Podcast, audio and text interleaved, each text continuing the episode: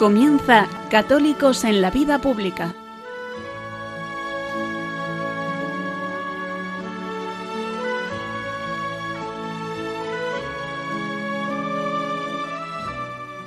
Un espacio dirigido en Radio María por Luis Zayas.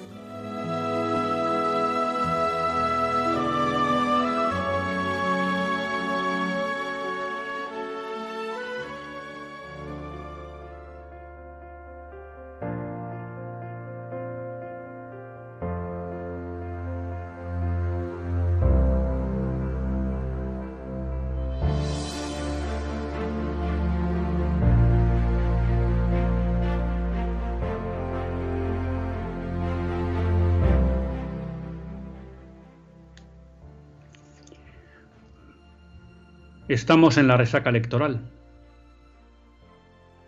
Parece que cambia el mapa político en España.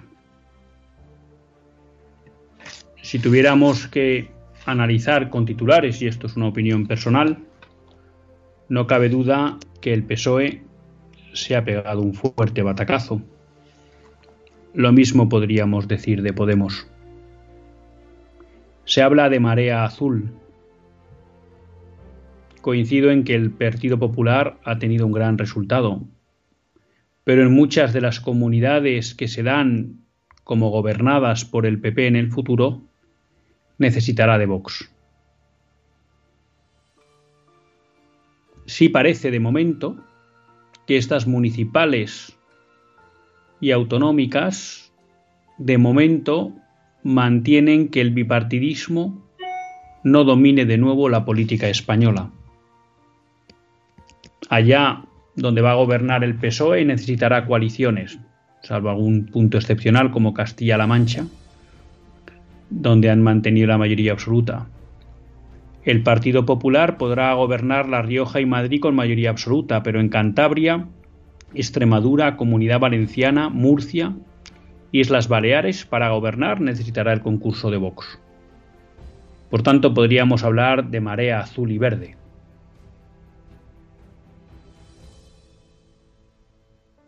Quizá la noticia más negativa de esta jornada es el predominio de Bildu en el conjunto de Navarra y Vascongadas.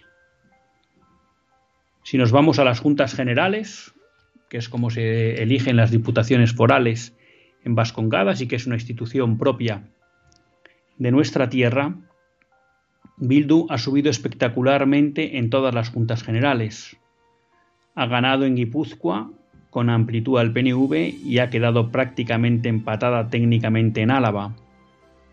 En Vizcaya ha ganado el PNV, pero Bildu ha subido cinco junteros. Esto extrapolado a unas elecciones autonómicas en Vascongadas pueden plantear la posibilidad de que Bildu gobierne en Vascongadas. Como ven ustedes, pactar con aquellos que no apuestan, sino que quieren destruir la unidad de España, no es gratis. Y en Navarra, Bildu será el juez de la situación.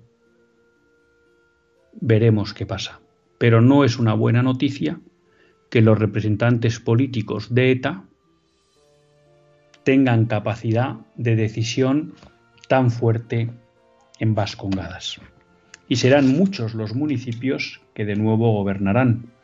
Y gobernar municipios no solo es tener poder, sino también acceder a dinero.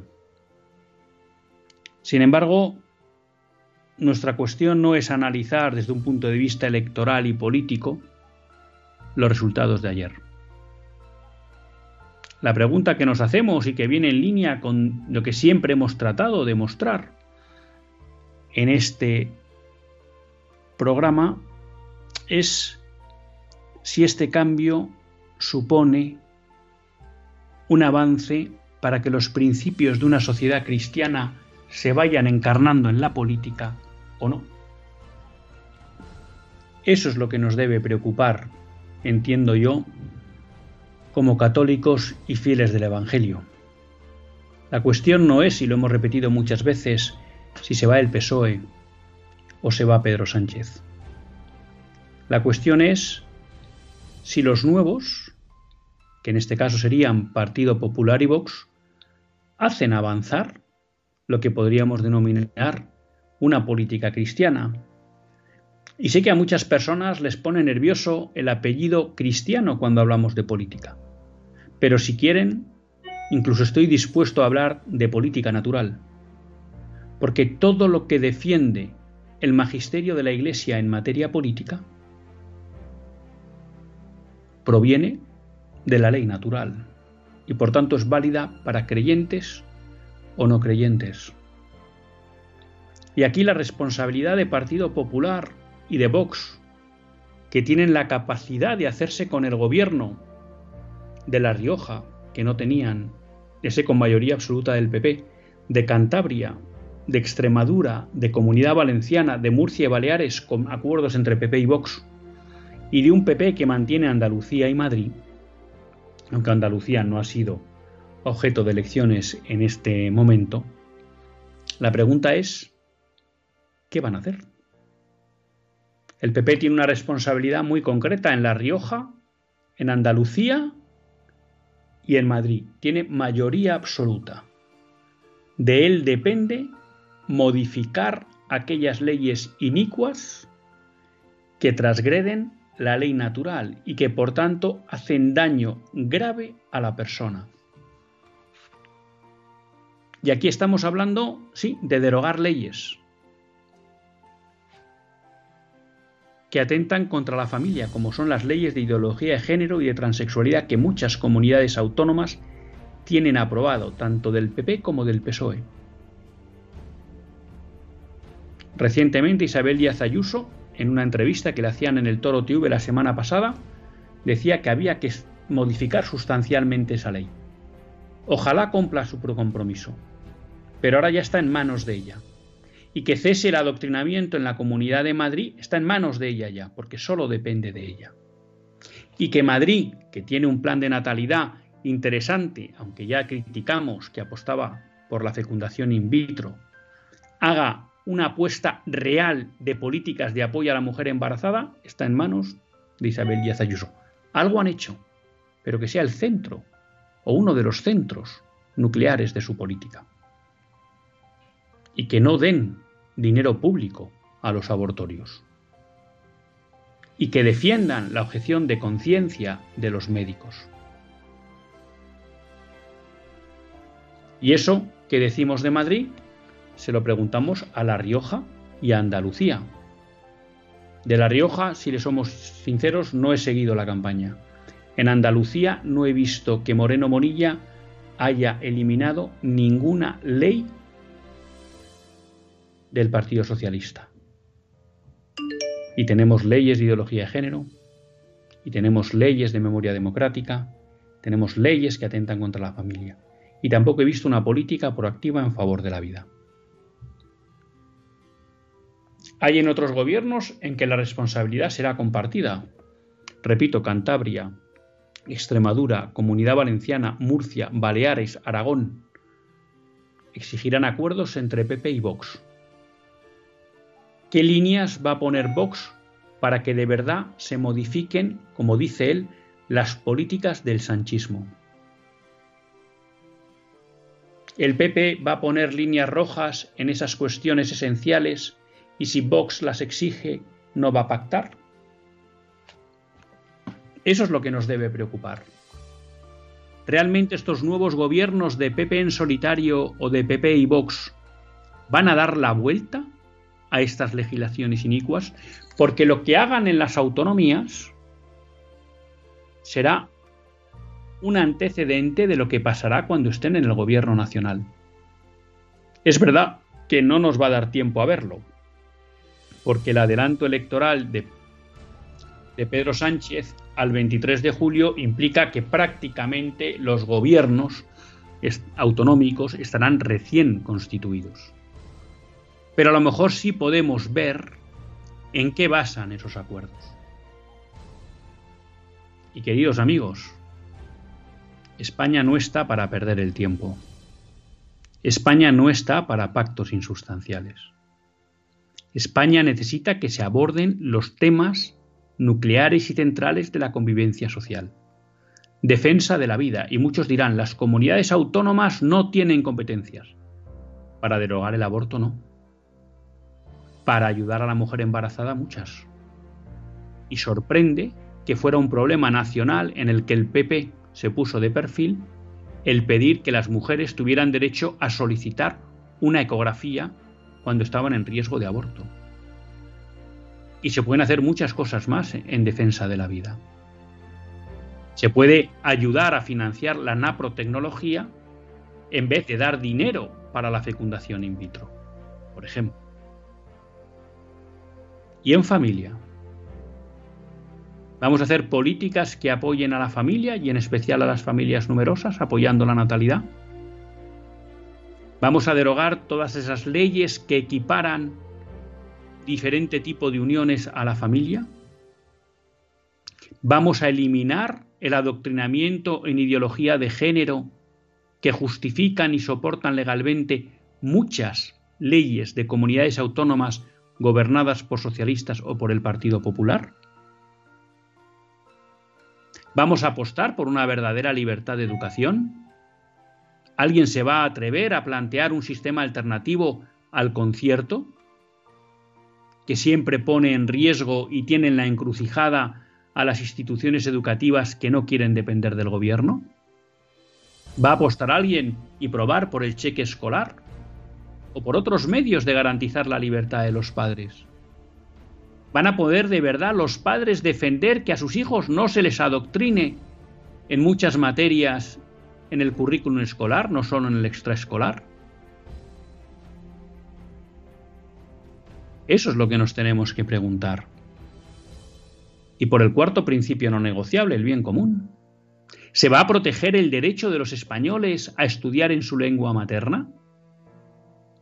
Es una buena pregunta para la comunidad valenciana para las Islas Baleares. Se van a revertir esas políticas lingüísticas que impiden que los niños españoles puedan estudiar en español. Y repito, esto no va solo de eliminar leyes inicuas, que las hay y muchas. Muchas comunidades autónomas tienen leyes de memoria democrática, por ejemplo, que atentan a la libertad de cátedra, que falsean lo que ha sido la historia de España sino qué medidas, qué acciones en positivo también se van a tomar para apoyar la defensa de la vida, para apoyar a la familia, para apoyar la libertad de educación, para promover el bien común. Y esto que les digo a nivel de comunidad autónoma, también a otro nivel, vale para los ayuntamientos. Los ayuntamientos son la institución más cercana a los ciudadanos y por tanto ahí también se pueden hacer políticas activas que apoyen la vida protejan la familia, por ejemplo, bonificaciones en los IBIS, en las plusvalías municipales, dando servicios que de verdad demandan las familias, o en la libertad de educación, sobre todo en los colegios municipales.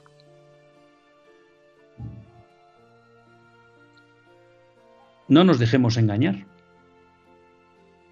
No nos quedemos tranquilos porque ha cambiado el partido que gobernaba y era el que no nos gustaba, al que le haya pasado eso. No nos quedemos tranquilos porque parece que las personas que nos molestaban ya no están al gobierno. Eso no es lo importante. Lo importante es que las políticas cambien. Y que cambien en el sentido que pide la doctrina social de la Iglesia. No podemos quedarnos en análisis superficiales, porque si no nos seguirán tomando el pelo, como nos llevan tomando 45 años. Y alguien dirá, ¿y usted por qué dice que nos toman el pelo desde hace 45 años?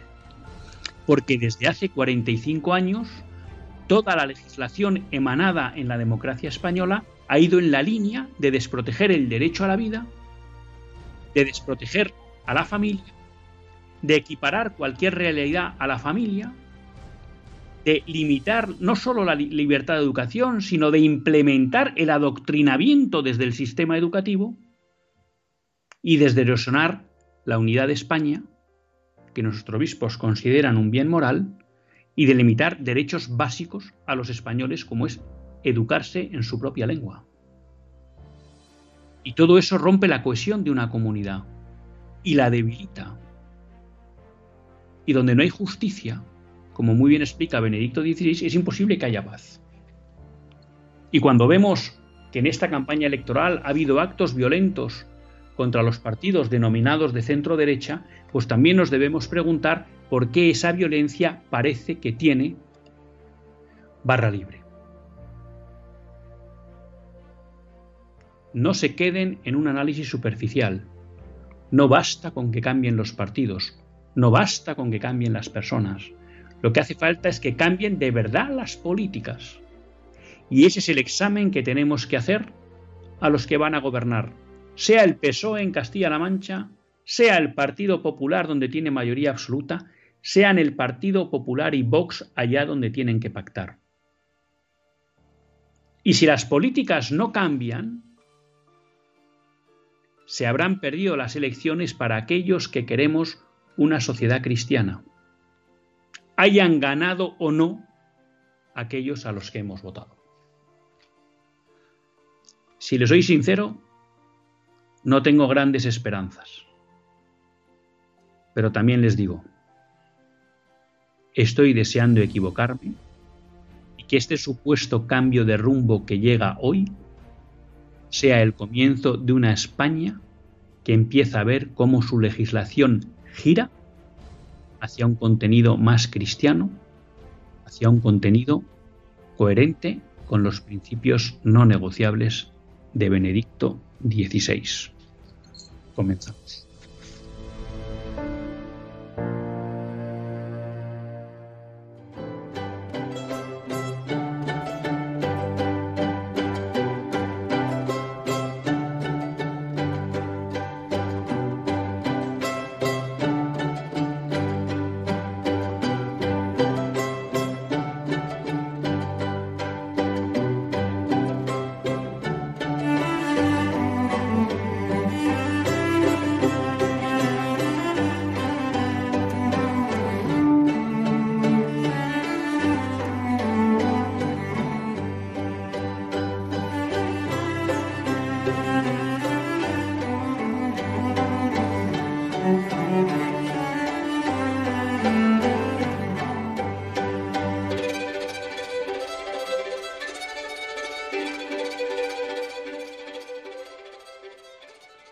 Tardes, queridos amigos de Radio María. Un lunes más volvimos fieles a la cita con todos ustedes en los estudios centrales de Radio María. Un lunes más para hacer este programa, Católicos en la Vida Pública. Un programa que, como todos ustedes saben, quiere ser una reflexión pausada sobre la actualidad nacional e internacional.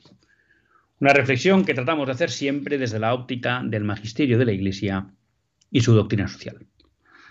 Una iglesia que no nos cansaremos de repetir, que es madre y maestra. Y uno es más tiene la suerte de compartir esta hora de radio con todos ustedes, Luis Zayas, que es quien les habla. Un lunes, pues bueno, como les decía, de resaca electoral. Un lunes, bueno, pues que se habla de cambio político, de cambio de rumbo. Bueno, pues yo creo que en el, en el editorial hemos condensado lo que de alguna manera nosotros entendemos que desde la óptica de la doctrina social de la Iglesia es relevante cuando hablamos de política de partidos y también de política con P mayúscula. Veremos lo que pasa. Pero yo hoy pues no le quería dedicar mucho tiempo a las elecciones. Ya les digo que lo que podría ser mi opinión y por otro lado lo que creo que nos demanda, ¿no? La doctrina social de la Iglesia y nuestra coherencia con el Evangelio, pues de alguna manera lo hemos resumido en el editorial. Y hoy quería abordar una cuestión que llevaba tiempo queriendo compartir con todos ustedes y que me parecía, dado que el lunes pasado pues abordamos la cuestión de la humana vitae y cómo detrás de la humana vitae hay una visión antropológica del hombre, eh, me parecía interesante seguir con esa línea de la propuesta antropológica cristiana y abordar un documento pues que me ha parecido muy interesante muy necesario, muy valiente y muy de actualidad, que es una nota doctrinal que han emitido los obispos de Estados Unidos, su comité de doctrina, sobre los límites morales a la manipulación tecnológica del cuerpo humano. Y esto me parece que es muy actual, porque de alguna manera es un documento que nos permite responder y entender el porqué de la maldad de ideologías como la ideología de género o el transhumanismo. Y entonces me parece que, que es interesante. A lo mejor en algún momento dado voy un poco lento porque es un documento en inglés, entonces pues a veces, bueno, uno tiene como que ir traduciendo, ¿no? Del inglés al español, ¿no? Bueno, lo que nos plantean los obispos como introducción a este documento y a su necesidad es que realmente hoy los avances tecnológicos permiten curar muchísimas enfermedades e incluso pues nos plantean la promesa de que se podrán curar muchos más y esto no cabe duda que es un gran bien para la humanidad. Sin embargo, la moderna tecnología da muchas posibilidades que no solo son beneficiosas para el hombre, sino que también pueden provocar intervenciones tecnológicas o médicas que realmente hacen daño a la posibilidad de crecimiento de la persona humana. Por eso, como siempre que nos acercamos a cualquier técnica, es necesario hacer una valoración moral de esos tratamientos médicos que en un momento dado nos puede proponer la ciencia y la técnica médica. Y por tanto, los obispos lo que quieren es, para hacer esa valoración moral, es necesario hacer un discernimiento que debe partir de una visión adecuada del hombre. Y los obispos, en la primera parte de este documento, lo que nos recuerdan es que existe un orden natural. Un orden natural que es fruto del designio creador de Dios y que nosotros estamos llamados a respetarlo, porque sabemos de la bondad esencial de ese orden natural. Ese orden natural, esa ley natural de la que tanto ha hablado Benedicto XVI, ¿no? que es como una especie de sinfonía o de gramática que está establecida y que lo propio de la sabiduría humana es conocerlo y respetarlo. Sin embargo, como nos advierte el Papa Francisco, hoy en día vivimos en una especie de que podríamos denominar paradigma tecnológico, donde percibe el orden natural como algo informe, como algo totalmente, digamos, manipulable por el hombre, algo que no tiene reglas algo que está abierto a una manipulación completa. Claro, la pregunta que nos debemos hacer es si eso es así. La Iglesia lo que nos dice es, hombre, si en el mundo encontramos que hay unas leyes, parece que cómo tratemos las criaturas, las cosas del mundo, debe ser con respeto a esas leyes establecidas. Muchas veces, nos recuerdan los obispos americanos, se ve con facilidad que hay un orden en el ámbito de la naturaleza, pero cuesta más ver que también hay un orden en el ser humano. Pero no recuerdan que esa idea que aplica a la creación en general, que es que hay un hombre, hay un orden, también aplica al hombre en particular. Y por tanto, lo mismo que podemos hablar de un orden en la naturaleza, también debemos hablar de que existe un orden en la naturaleza humana. Y eso implica que para actuar de forma moral, de forma que respetemos la dignidad del hombre, hay que respetar su naturaleza.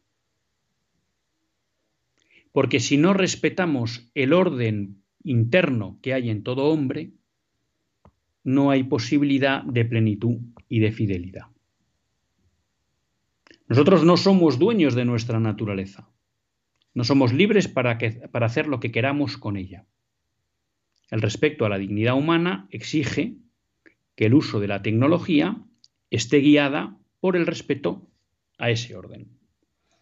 Y claro, cuando hablamos de orden en el ser humano, el punto clave es entender que en el hombre se da una naturaleza corpóreo-espiritual. ¿Mm? Cuando hablamos de que en el hombre hay una naturaleza corpóreo-espiritual, lo que hablamos es que por un lado hay cuerpo y hay alma. Pero esas dos naturalezas, o perdón, esos dos elementos están indisolublemente unidos en una naturaleza. Es decir, no son elementos separables. La Iglesia siempre se ha opuesto al dualismo. El dualismo es aquellas corrientes filosóficas que entienden que el hombre está hecho de dos materias, alma y cuerpo, que estaban separadas y que en un momento dado se unen. Y que en el fondo el alma es la esencia buena del hombre y el cuerpo, la materia, no deja de ser una cárcel para ese alma de la que se debe liberar. O bien que no conforma parte de su esencia y por tanto es plenamente manipulable, vamos a llamar así, por el alma o espíritu.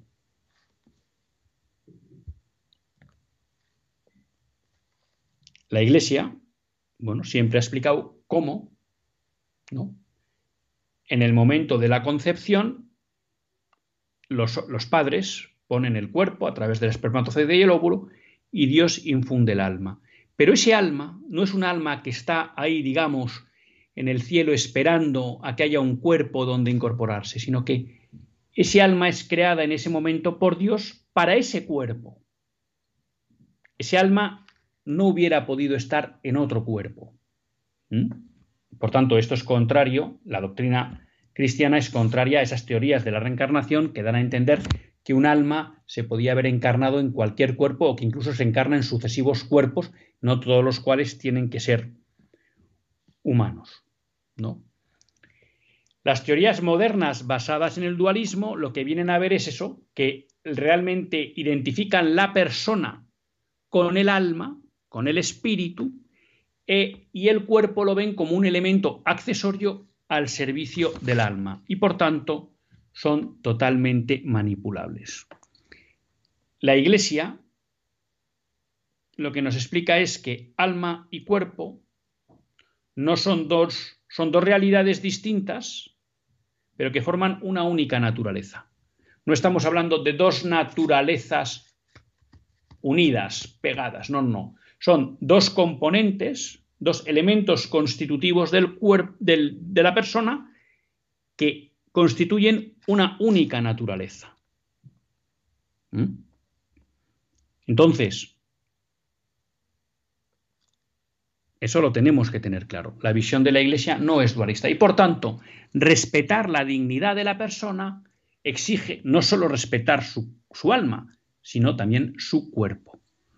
De hecho, a veces el término cuerpo ya incorpora la idea de que hay alma y materia, ¿no? Naturaleza humana. De hecho, cuando el hombre se muere y el alma ha desaparecido, ya no hablamos de cuerpo, hablamos de cadáver.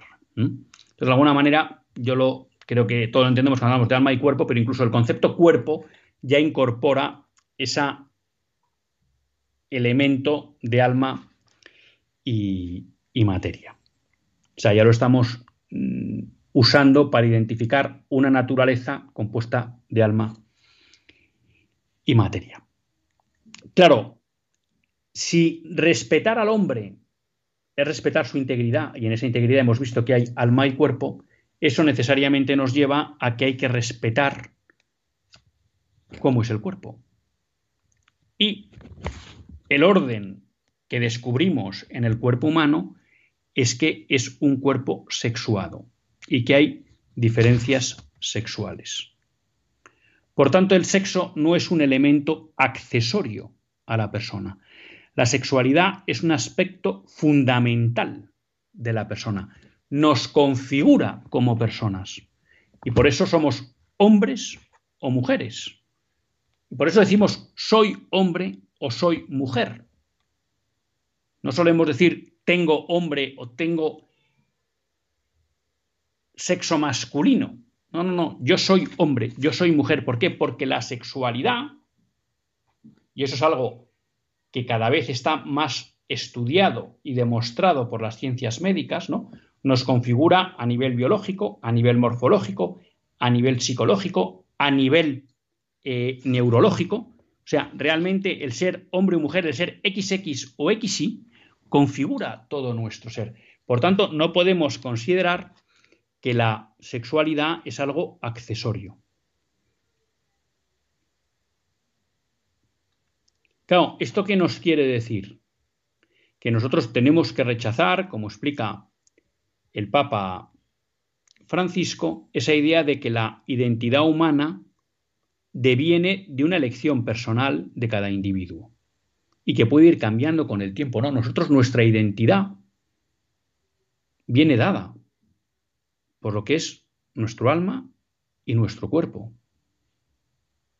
Y por tanto, no podemos eh, separar esa identidad de los datos que nos proporciona nuestro, nuestro cuerpo.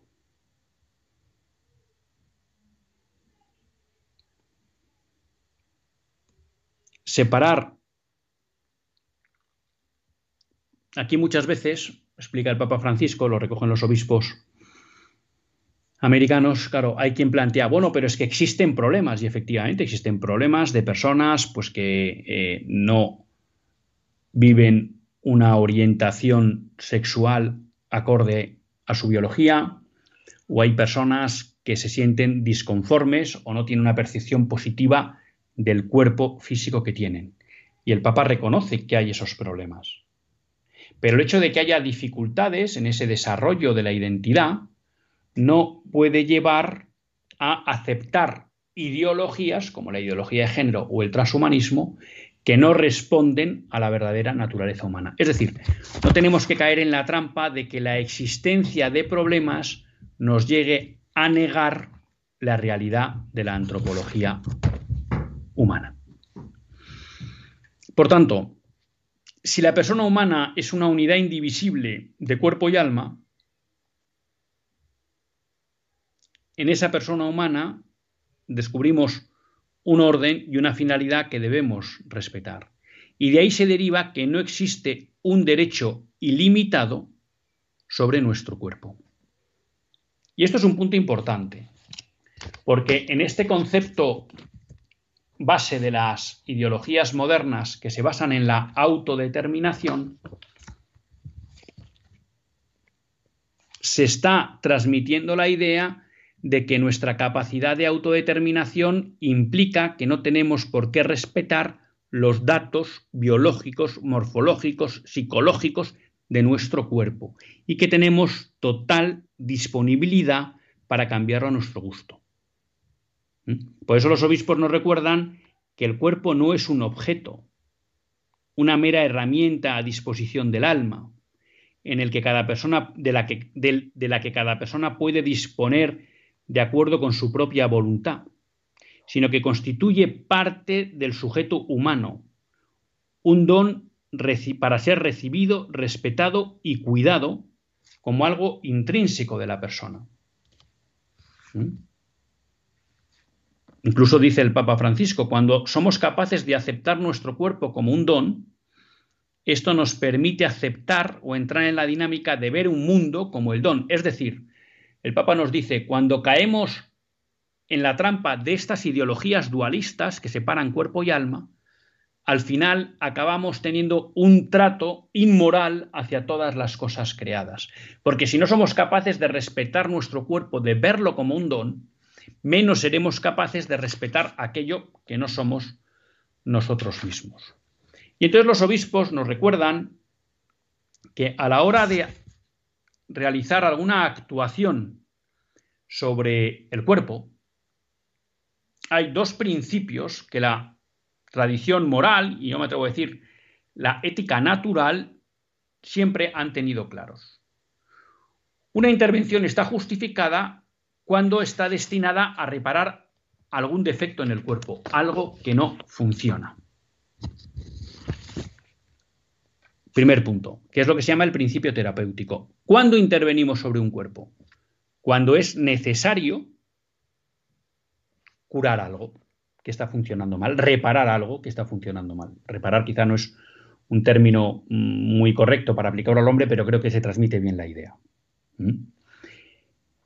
Segundo principio ético, solo se puede sacrificar una parte del cuerpo si es necesario para el bienestar del conjunto del cuerpo. Oiga, tengo una gran grena en una pierna, si no cortamos la pierna podemos poner en riesgo el conjunto del cuerpo porque la gangrena se puede extender. Tenemos que cortar la pierna. Dado que no podemos reparar la pierna, que está gangrenada, y que eso pone en riesgo la salud del resto del cuerpo, el bienestar del resto del cuerpo, nos vemos obligados a tener que sacrificar una parte del cuerpo por el bien de todo el cuerpo. ¿Qué nos dicen los obispos? Que hay veces que hay intervenciones médicas, intervenciones técnicas que no tienen el fin de reparar algún defecto en el cuerpo humano, ni de sacrificar una parte por el bien del cuerpo entero, sino que simplemente buscan alterar el orden fundamental del cuerpo.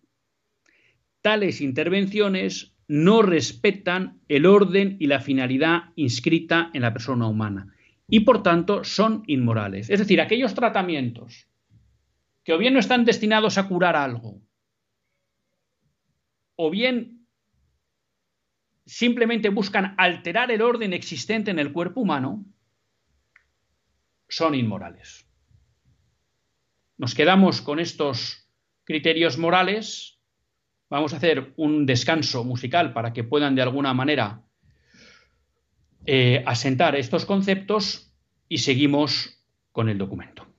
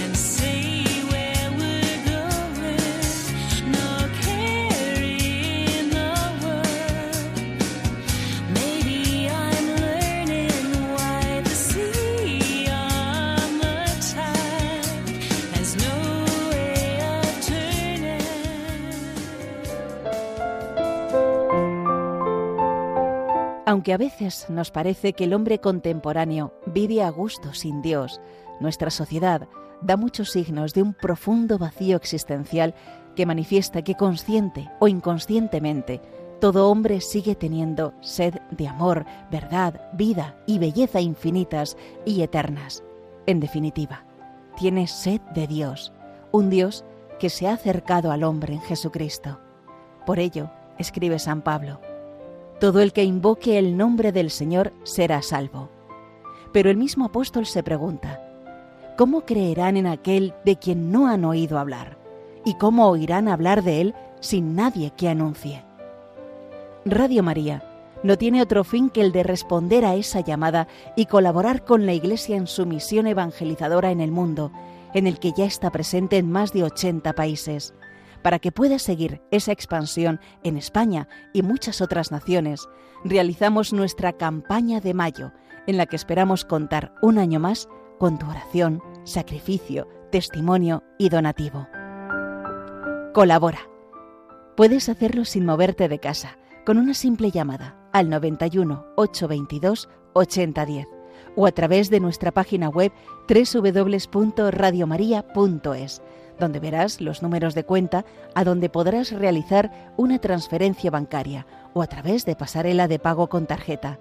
Además, tenemos disponible el método de pago Bizum. Radio María, enviada a anunciar la buena noticia al mundo entero.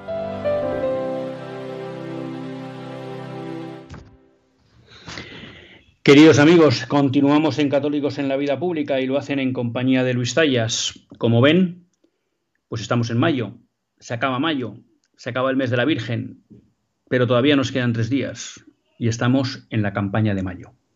Campaña como la de diciembre que son fundamentales para el sostenimiento de Radio María. Una radio que es especial en todo, no solo porque quiere llevar la, la Virgen a la vida de cada uno de todos nosotros, sino porque también tiene un modelo pionero de organización que le garantiza una libertad para ser lo que es, y no es otro que el que se mantiene de la generosidad de todos ustedes, de todos nosotros. Y eso es algo que a muchas empresas del ámbito de la educación les encantaría. Pero la única que tiene esa suerte es Radio María. Y esa ayuda de ustedes saben siempre que es triple la oración, que no se puede abandonar, el voluntariado, que son muchos los voluntarios que hacen posible que Radio María esté todos los días 24 por 7, y cómo no, la ayuda económica. Radio María tiene que crecer. No solo ya es mantener lo que hay, que es mucho. Recientemente Monseñor Munilla nos hablaba de dos nuevas frecuencias que hay en Radio María. Hay que crecer, hay que llevar Radio María a toda España. Y eso exige cobertura, y cobertura exige comprar frecuencias e instalar repetidores. Y eso, pues en el mundo de hoy, cuesta dinero. Y por tanto, se necesita también, como no, para poder mantener al magnífico grupo de profesionales reducido, pero que con una dedicación excepcional, pues hacen posible que Radio María, junto con los voluntarios, pues sea esta realidad que a todos nos gusta. Así que quedan tres días y desde aquí pues apelo a la generosidad de todos ustedes para que con oración, voluntariado y ayuda económica, pues hagan que esta radio no deje, no deje de crecer. Bueno, veíamos esos dos criterios que nos marcaba el documento, dos criterios clásicos, principio terapéutico, no se puede intervenir en el cuerpo si no hay un daño que reparar. Segundo, para sacrificar una parte del cuerpo humano es necesario, que es, es, funda, es, se exige que sea necesario para el conjunto del bien del cuerpo. Tratar de cambiar el orden fundamental del cuerpo sería un fin inmoral en los tratamientos médicos. Por tanto, de aquí se deriva un principio moral, que es que hay una obligación del hombre de cuidarse.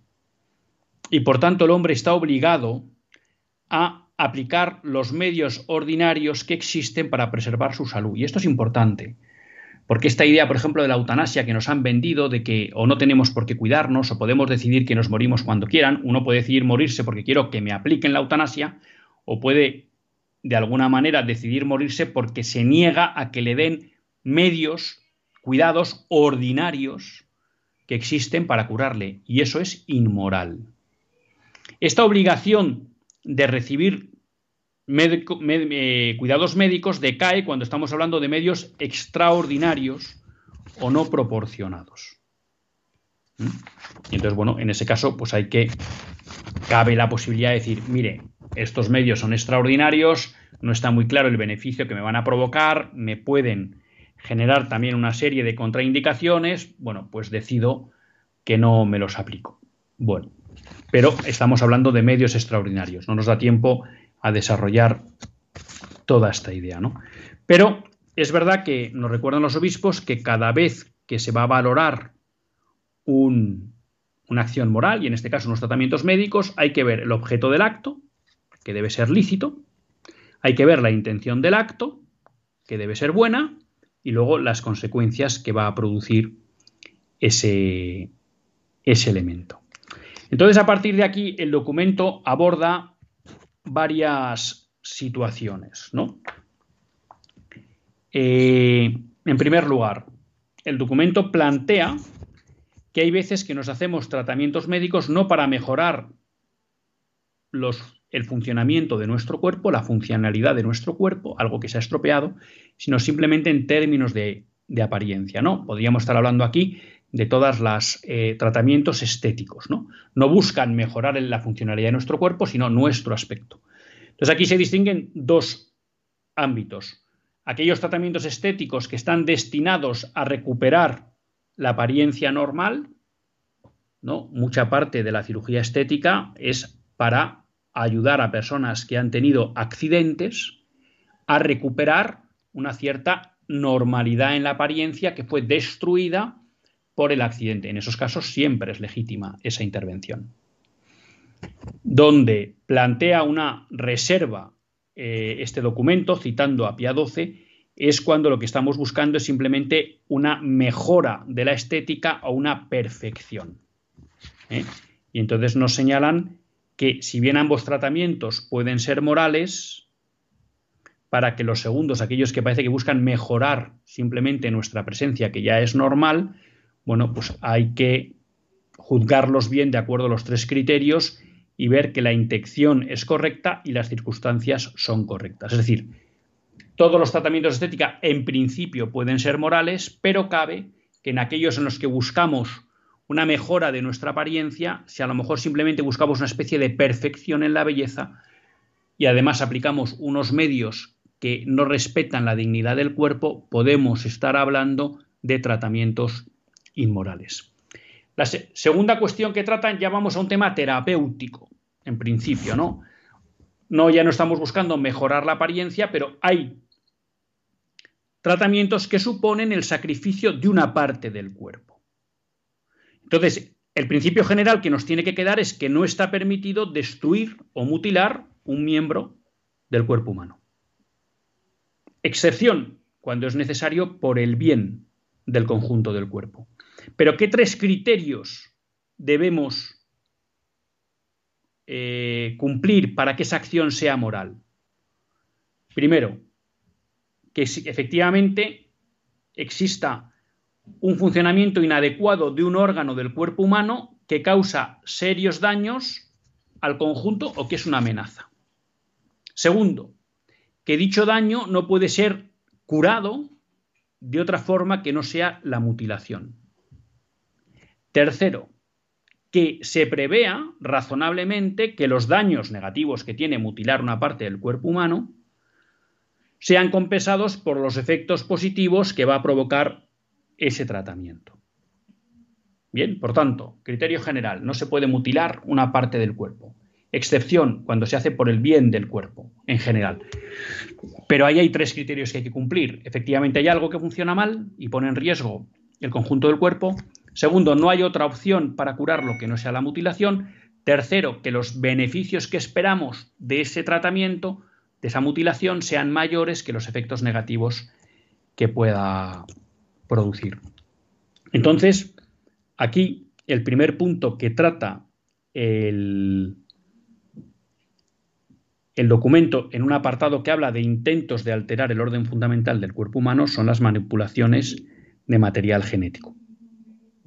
Y lo que nos dicen es, aquellas manipulaciones genéticas que no tienen un carácter terapéutico, es decir, puede ser que en un momento dado se desarrollen técnicas que permiten que a nivel embrionario podamos resolver alguna enfermedad o algún problema terapéutico que pueda tener ese embrión. Bueno, esos tratamientos serían moralmente lícitos porque buscamos curar al embrión. Ahora, aquellos tratamientos que no buscan mejorar, curar al embrión, sino, entre comillas, mejorarlos, ¿no? No son éticamente eh, morales. ¿Por qué? Porque lo que se busca es sustituir el orden natural por otro orden.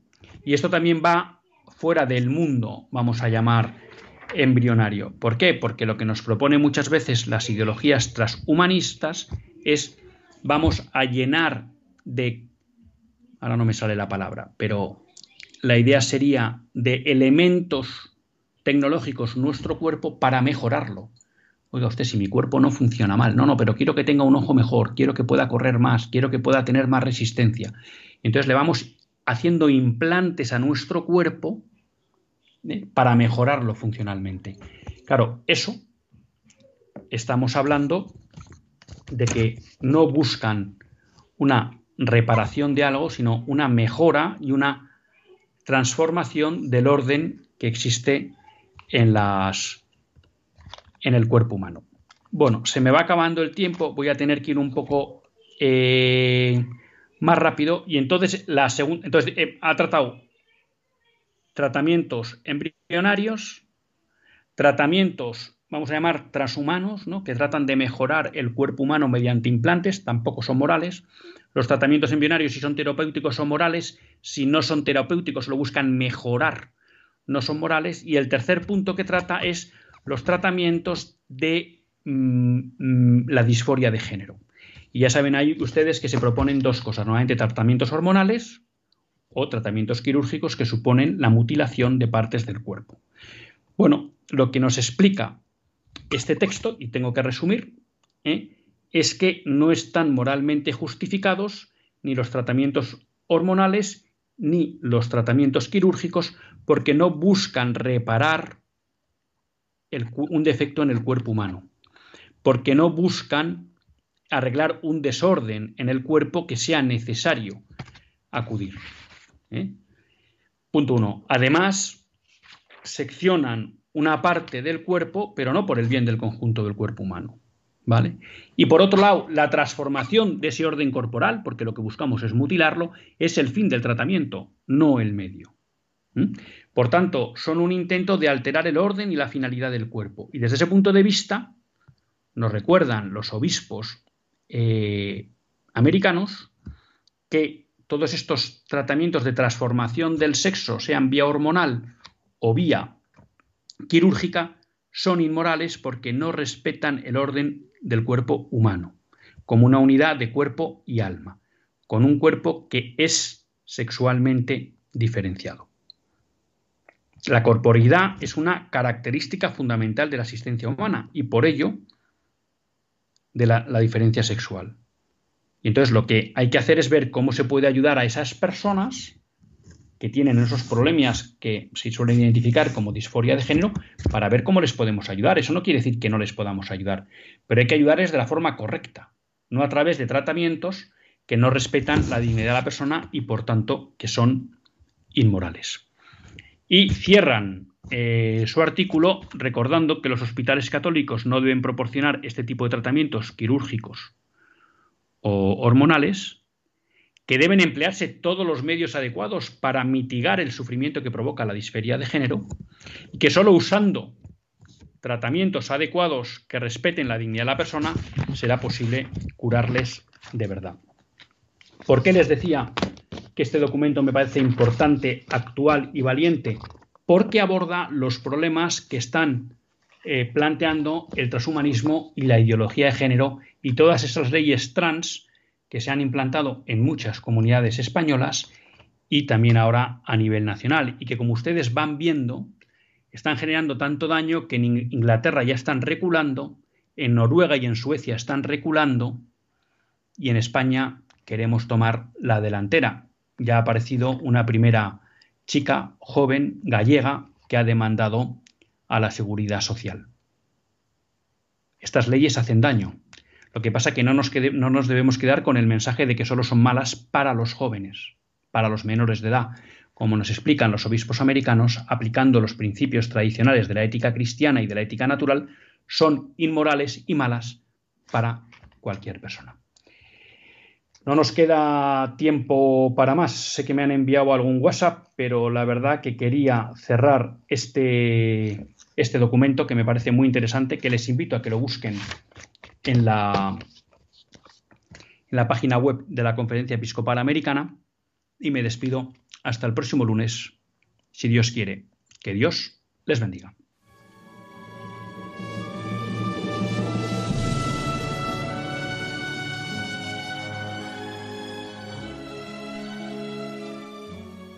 Así concluye Católicos en la Vida Pública, un programa que dirige Luis Zayas.